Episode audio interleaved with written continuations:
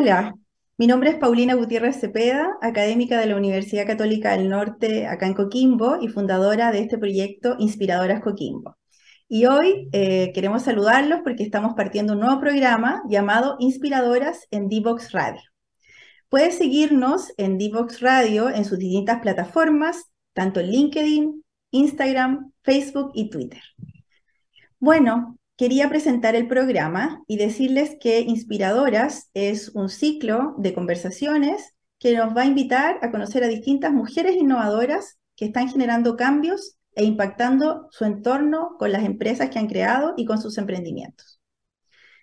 Quiero darle una mirada desde el punto de vista del modelo del pensamiento emprendedor, eh, que invita, ¿no es cierto?, a mirar el proceso de creación de los negocios desde un, desde un modelo de la reflexión, de los éxitos y también de los aprendizajes de todos los eh, fracasos o errores que hayan tenido durante el proceso las mujeres que están generando cambios. En el capítulo de hoy tenemos a una invitada muy especial, el primer programa de inspiradoras, mujeres que impulsan cambios. Queremos conversar con Daniela Bustamante González, fundadora de Elquimia. Elquimia es una empresa de cosmética natural originaria en el Valle del Elqui que está usando la base de la semilla de la papaya en su proceso. Como es una innovación, como es una innovación regional y nos conocemos con Daniela de mucho tiempo, es por eso que ha sido nuestra primera invitada. Hola, Daniela, ¿cómo estás tú? Muy bien, Paulina, muchas gracias por invitarme y felicitaciones por esta iniciativa tan importante de comunicar y conectar mujeres, inspirar a otras mujeres. La temática de este programa es súper encantador cuando me invitaste. Yo dije, wow, maravilloso. Y ser la primera invitada, un honor. Muchas Eso es, hay que mover, impulsar los cambios, como dice nuestro título.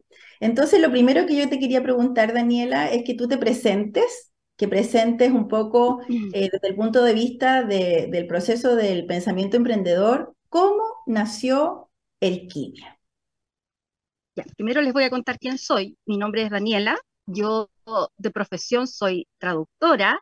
He tenido una carrera, digamos, de, empleada durante muchos años y mi trabajo como emprendedora tiene apenas cinco.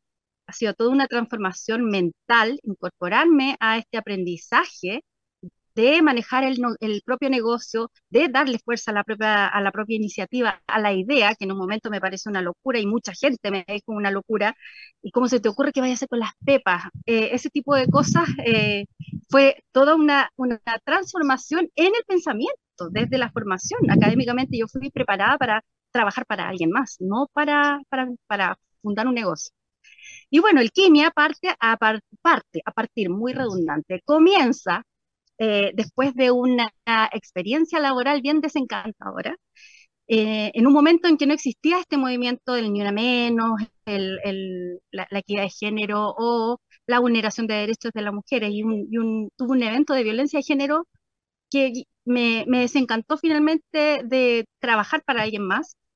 Y yo trabajaba en minería, imagínate, un ámbito bien machista, entonces, eh, partir con una idea de lo que fuera, yo quería hacer lo que fuera, pero me conecté con eso que eh, sé hacer, con lo que me gusta hacer. Y yo te diría que primero conecté con lo que me gusta hacer y luego con lo que sé hacer, porque en el camino uno puede ir aprendiendo, se va capacitando, se va entrenando, va conectando con otras personas o vas contratando al especialista que necesitas para impulsar tu negocio. Y sí, eso es lo que te puedo decir para partir. Efectivamente, lo que tú cuentas es eh, fundamental porque dentro del proceso eh, podríamos ir al inicio, a la génesis de ¿Por qué partiste pensando en que la pepa de la papaya podría tener alguna propiedad en la cosmética? ¿Qué fue ese elemento que gatilló en ti el poder generar una innovación que hoy, en día es tan exitosa? Es como una prueba y error. La verdad es que yo me puse a estudiar la semilla de la papaya después que tuve la idea de aprovecharla, porque eh, he tenido mi experiencia con mi piel, una piel súper problemática, bien sufrida, con mucha inflamación, mucho acné, y durante muchos años encontré una gran solución en los aceites vegetales. Probé el aceite de jojoba, el aceite de almendra, y un buen día yo dije, ¿y la papaya que es tan desinflamatoria? ¿Qué se puede hacer con la pepa? Y empecé a probar. Y al, en medida que fui, que fui probando, fui investigando, y, y fue como, como simultáneo en esta búsqueda de cambiar el rumbo. ¿Qué fue? Que la, disponibilidad de la semilla primero. La disponibilidad estaba. los productores de conservas de mermelada no usan la semilla en ninguno de sus procesos, la descartan y es basura. Y las primeras pepas las fui consiguiendo como un regalo, así como usted tiene semillas que le son, sí, lléveselas todas. Y así empezó a movilizarse esto, a hacer pruebas, de conectar con gente que quería probar lo que estaba haciendo, que hubo mucha gente dispuesta a probar y empezamos a evaluar los resultados y comparamos con lo que había acerca de los estudios que tiene las propiedades de la papaya en sí. Claro, efectivamente ahí está la evidencia desde el punto de vista de la teoría del pensamiento emprendedor o efectual que la emprendedora, cuando parte con su idea de negocio, tiene que partir con los recursos que tiene. En este caso, tú particularmente estás diciendo que partiste con tu propio interés por la cosmética, ¿no es cierto?, en tu, en tu propia piel, y luego, ¿no es cierto?, de la identificación de esta oportunidad con la pepa de la papaya, pero también, ¿qué rol jugaron las redes o a quién le pediste colaboración en esos inicios? Es increíble, porque eh, usted fue testigo presencial de, ese, de esa de esa toma de decisión final, porque yo había coqueteado con esta idea mucho tiempo, diría un par de años, pero fue en la Escuela de Fortalecimiento Empresarial Femenino del Centro de, Desarrollo de Negocios de La Serena, donde usted fue profesora de, nuestro grupo, donde en conexión con las chicas de ahí que tenían, ellas ya eran todas empresarias, y yo estaba con esta idea, yo era la única del curso que no tenía un negocio como tal formalizado. Y al, al empezar eh, a conectar con las, em, las experiencias de estas chiquillas, que ya tenían más recorrido en cuanto a desarrollo del negocio, a eh, búsqueda de proveedores, en general, en la, conformación de un negocio propio que yo era completamente inexperta, ellas me dieron como la energía como para decir, sí, inténtalo. Es algo que probablemente se, se puede lograr. tienes la infraestructura, que no era, no era mucha la que necesitaba en ese momento, y tienes los insumos y nos tienes a nosotras para probar. Y eso fue como súper determinante porque estaban todas con ganas, oye, sí, yo probaría ese producto. Y eso es súper importante porque si alguien me miraba así con cara de, no, no me interesa, no, la verdad es que no. Pero ellas sí, como que se ofrecieron todas a probar y probaron. También fueron del grupo de colegios de India de la época. O sea, ahí ya estamos eh, viendo, ¿no es cierto?, que se cumple eh, todo ese proceso de de pedir ayuda con las, con las redes de colaboración y lo importante que son las redes para las mujeres emprendedoras desde los inicios de sus ideas de negocios que particularmente tú lo mencionaste, ¿no? De repente también puede ser una locura, ¿no es cierto? Pensar en ese tiempo en la pepa de la papaya como, como un producto que podía ser con un valor agregado. Y eso también este yo sí, a mí me gustaría destacar un poco también que mis primeras eh, eh, como tentativas fueron con la gente más cercana y a veces la familia y las amigas más cercanas no son las mejores consejeras porque me miraron con pena. Me dijeron, pero ¿qué voy a hacer con eso? Así como con cara de estáis, estáis loquita, así, no, no es muy buena tu idea, no creo que te vaya muy bien.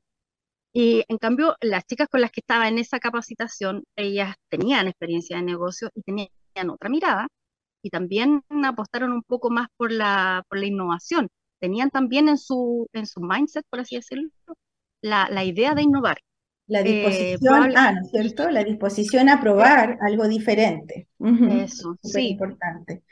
justamente eh, como el, ciclo de programas queremos ir contando las experiencias de, mujeres que están innovando y también queremos contar ese, eh, como el secreto del éxito, ¿no? El, que, todo lo que está detrás de cámara.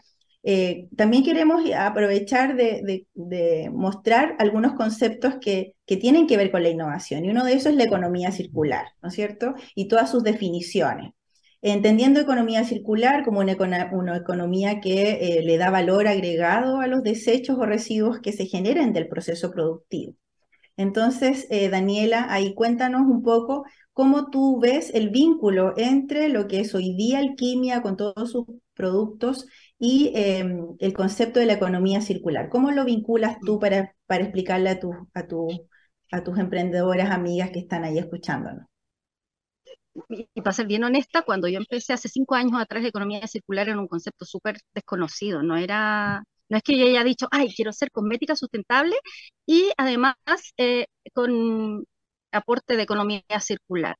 No, no, no fue como mi propósito. Probablemente de forma muy genuina estaba yo buscando, porque siempre en la vida diaria estoy tratando de reutilizar, desde eh, transformar comidas añejas en nuevas comidas eh, hasta eh, reutilizar envases y ese tipo de cosas.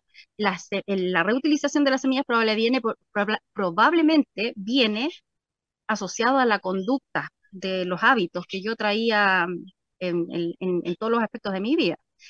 Y la disponibilidad de semillas se fue eh, transformando en, mi materia prima, pero al mismo tiempo yo fui conectando, siempre buscando ayuda en este, en este total desconocimiento de, tener un negocio propio, fui conectando con distintas entidades, desde Cercotec, Corfo, eh, y varias entidades que me fueron como iluminando y se fue como eh, convirtiendo en un valor agregado a lo que yo ya estaba haciendo, además de innovación, sustentabilidad, esto de la economía circular. La economía circular yo la entiendo como el, el aprovechamiento o la extensión de cadena de valor de nuestra fruta emblema de la cuarta región, que es la papaya, eh, en, que la, la, semilla estaba considerada el descarte, el residuo, algo que no, le servía a nadie, y como máxima, máximo aprovechamiento era el compostaje, que es súper bueno como compost, pero al mismo tiempo tiene tiene algunos componentes que tiene que ser mezclado con otros elementos para tener una, un pH, digamos, adecuado para ser utilizado. Y, y yo lo entiendo de esa forma. Usted corríjame que es la experta, pero lo entiendo porque lo he ido aprendiendo y lo he ido incorporando también en la valoración, digamos, del, del producto. Eso es súper importante. O sea, eh, hay otro elemento fundamental que siempre estamos difundiendo en las capacitaciones con distintos tipos de mujeres en los distintos ciclos de ya sea una empresa ya formal, que ya ha pasado el Valle de la Muerte o recién un emprendimiento, es convertirse en expertas de sus productos, en expertas de, eh, del servicio que están, están eh, ofreciendo. Y en este caso, yo acá tengo, ¿no es cierto?, tus productos. acá hay un producto que es el de eh, aceite de semilla de papaya chilena con un logotipo, con, ¿no es cierto?, una, mm, un packaging adecuado. Cuéntanos cómo llegaste desde la primera idea de Elquimia a estos productos maravillosos y cómo llegaste a esto en el proceso y quiénes te han ayudado en el camino. Eso es súper importante contarle a los demás. Sí, es una trayectoria de, cinco años, entonces voy a dividirla en algunos, algunos el, punto de, el punto de partida, digamos, el comienzo. Yo quería hacer aceite de semilla de papaya y, y, listo, y ver cómo nos iba, y ver si se podía como adaptar a la rutina de cuidados faciales, muchas personas que les gustan los aceites como tal, y eso tomarlo como materia prima para ir desarrollando cremas, ungüentos, todo este tipo de, de, de productos para el cuidado de la piel que pueden tener una una concentración mayor o menor de aceite de semilla de papaya. Y bueno, para, para trabajar un producto cosmético tuve que atravesar ahí las barreras de la, de la norma, cumplir con la norma sanitaria que exige la legislación chilena y la legislación del mundo para, para poder eh, vender un producto cosmético, que mucha gente dice, ay, me compré cosmética artesanal ahí, pero no tenía ningún tipo de, de, cumplimiento de la norma.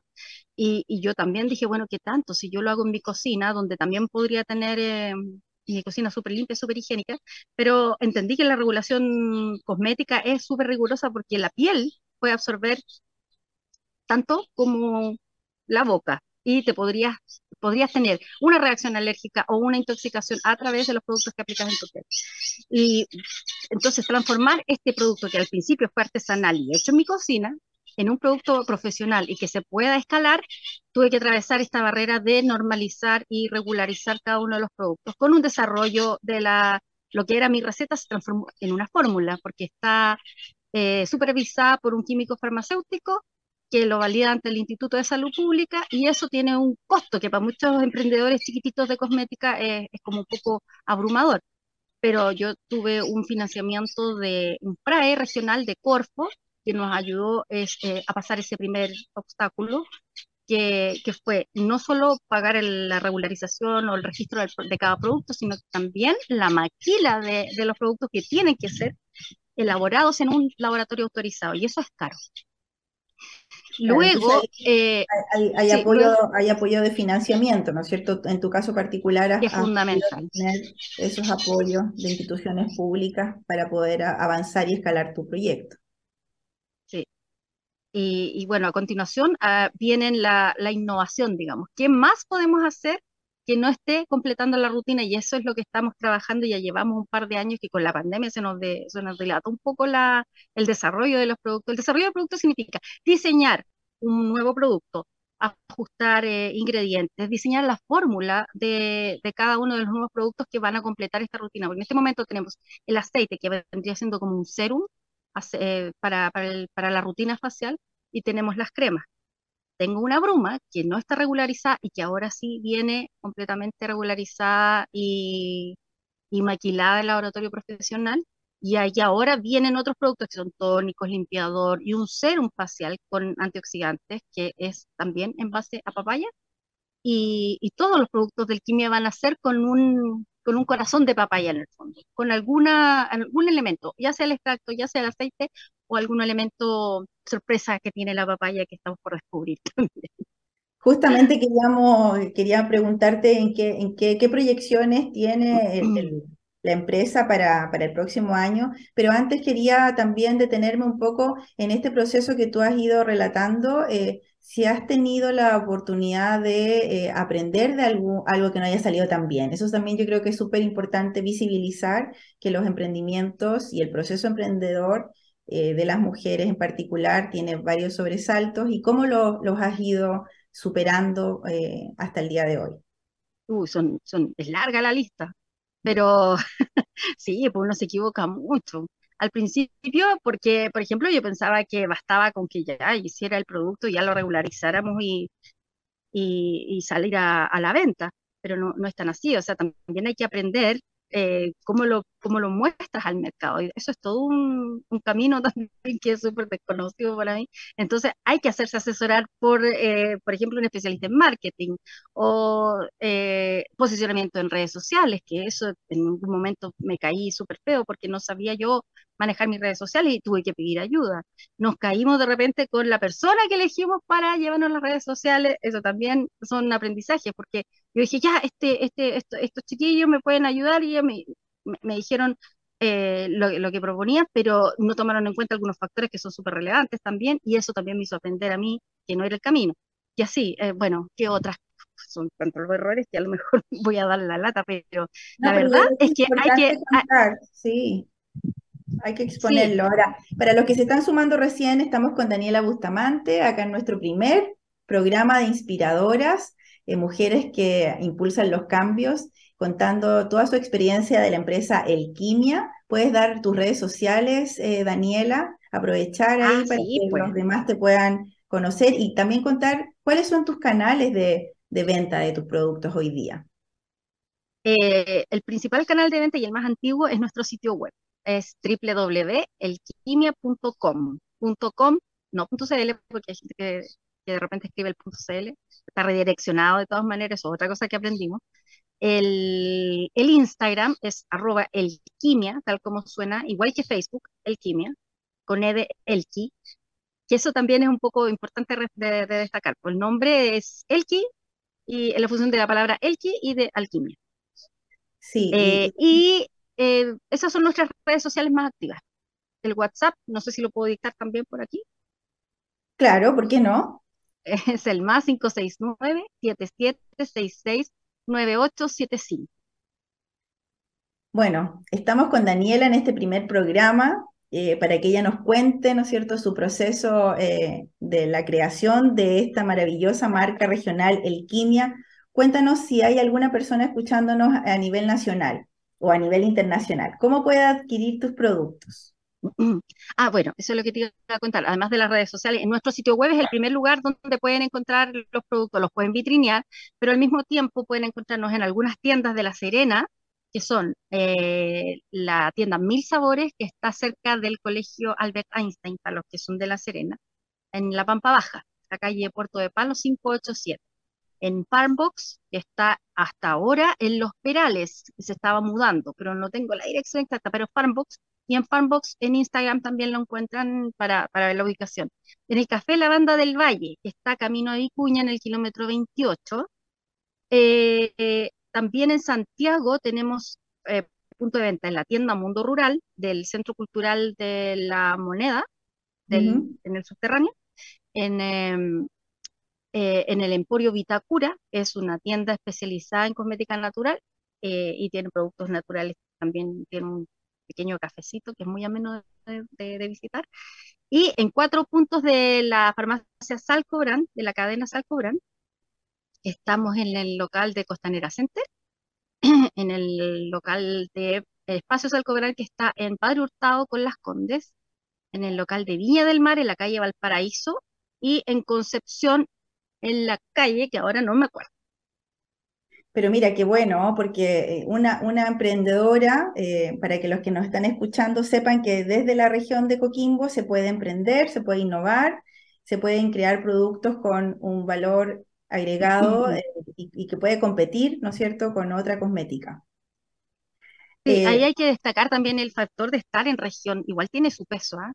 Eh, de repente es difícil, por ejemplo, lidiar con una clienta que es de Antofagasta y que me dice, ay, pero compré en el sitio web y todavía no me llega mi producto.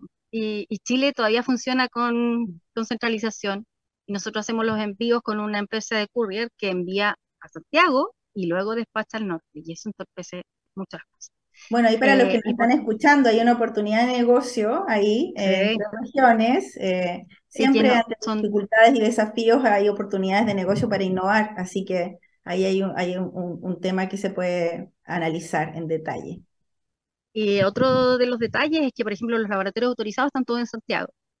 las imprentas que hacen impresión digital, impresión digital, impresión, impresión, digamos, de mayor calidad, están también en Santiago. Entonces, hay otro llamado emprendedores que, que, de, imprentas en, en, las regiones que eh, vayan optimizando sus sistemas para poder eh, cumplir con, el, con los requerimientos de algunos productores que empiezan a tener un poco más de volumen y que necesitamos ciertos tipos de, de, de, calidades que tienen que ser un poquitito mejor que lo, que tenemos actualmente que necesitamos fortalecer nuestro ecosistema de emprendimiento e innovación acá en la región y ser buenos proveedores. Eh, entonces, eh, eh, mejorar el valor agregado de nuestros productos y servicios para nuestros propios emprendedores, ahí uno se, da, se va dando cuenta. Cuando vamos a ir cerrando el programa, pero para cerrar, ¿qué rol le das tú a estas escuelas en las cuales tú has participado? Porque te escuché, ¿no es cierto?, en los canales de venta, nombraste varios emprendimientos que conocemos. ¿Cómo, cómo llegaste tú ahí? Las alianzas son súper importantes. Yo creo que es fundamental la colaboración en vez de la competencia. Cuéntame, cuéntanos tú, tu experiencia respecto de eso. Sí, mira, de hecho los distribuidores que tenemos en La Serena, el primero fue la tienda Mil Sabores, y la dueña de la tienda Mil Sabores fue compañera mía en la escuela. Fue el primer contacto que, que tuve y que validó de inmediato la, la idea y apenas tuve productos fue la primera en ponerlos en su tienda. A, la, a, los chiquillos de la banda del Valle los conocí en una feria de emprendimiento que organizó Cercotec en la Plaza de Armas. A, a la chica de Farmbox la conocí en, en, otras circunstancias, no, no tanto en, el, en, este, en este tipo de, de circunstancias más, más de, agrupación de, emprendedores. Pero el quimia no existiría si no hubiera pasado por esa escuela del Centro de Desarrollo de Negocios.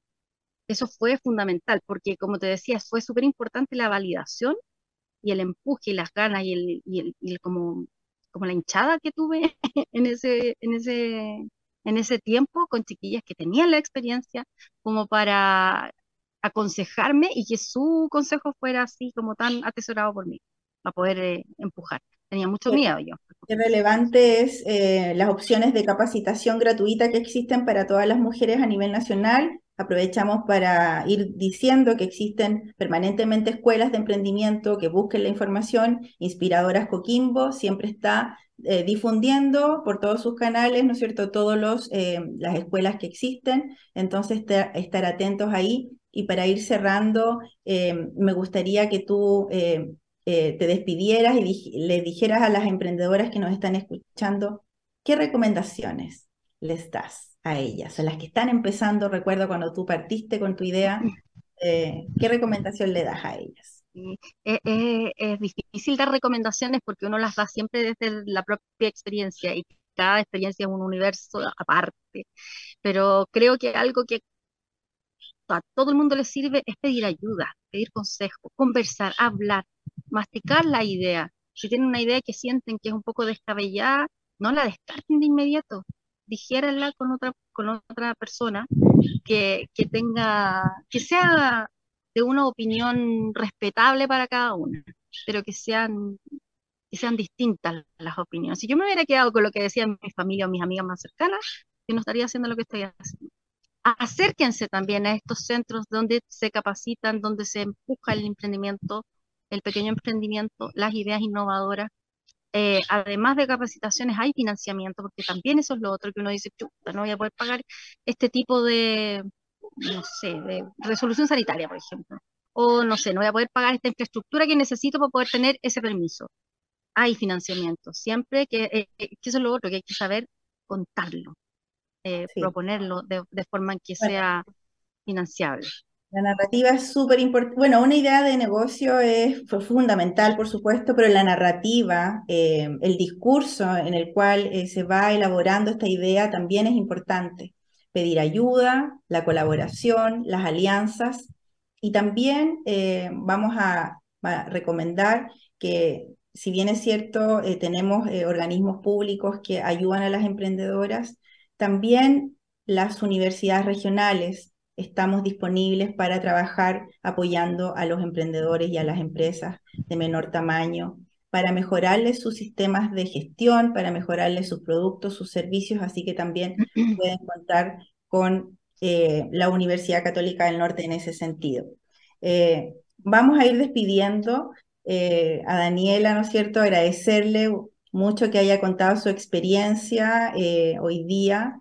Eh, es el primer programa que tenemos eh, y ustedes saben que es el primero de cuatro, de cuatro programas que vamos a tener en este ciclo. Así que estamos súper contentas que con Daniela hayamos iniciado este programa. Daniela, no sé si quieres decir algo para ir cerrando Sí, sabes que me, hizo mucho sentido lo que dijiste, hablar de, eh, o sea, la narrativa más allá de, ganarse una postulación a un fondo o lo que sea, digo que el lenguaje es súper importante, pero el lenguaje que uno se plantea también a una misma. Cuando uno tiene una idea y dice, oh, me gustaría hacer tal cosa, eh, hay que cambiar el, el modo, el modo verbal. No es me gustaría, es quiero hacerlo, hablar como más en presente no hablar en futuro porque el cerebro como que se conecta con algo muy distante. Cuando hablamos en presente, la cosa tiene como más fuerza en el sentido de que es como más mandatorio para cada uno cumplir con ese deseo. Entonces lo voy a hacer o lo estoy haciendo.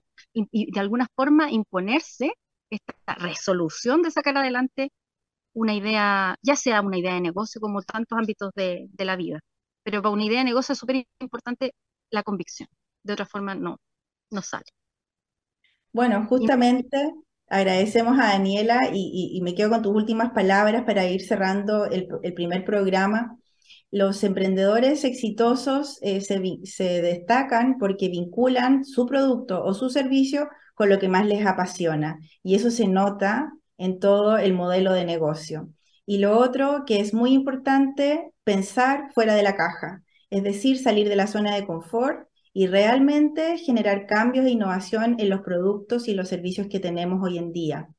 Necesitamos más mujeres innovando y es por eso que estamos haciendo este ciclo de inspiradoras, mujeres que impulsan los cambios en Divox Radio, en todas las plataformas, en LinkedIn, en Facebook, eh, en Twitter, en Instagram, y esto va a quedar para que podamos seguir aprendiendo entre nosotras y para que inspiremos a más mujeres a seguir innovando.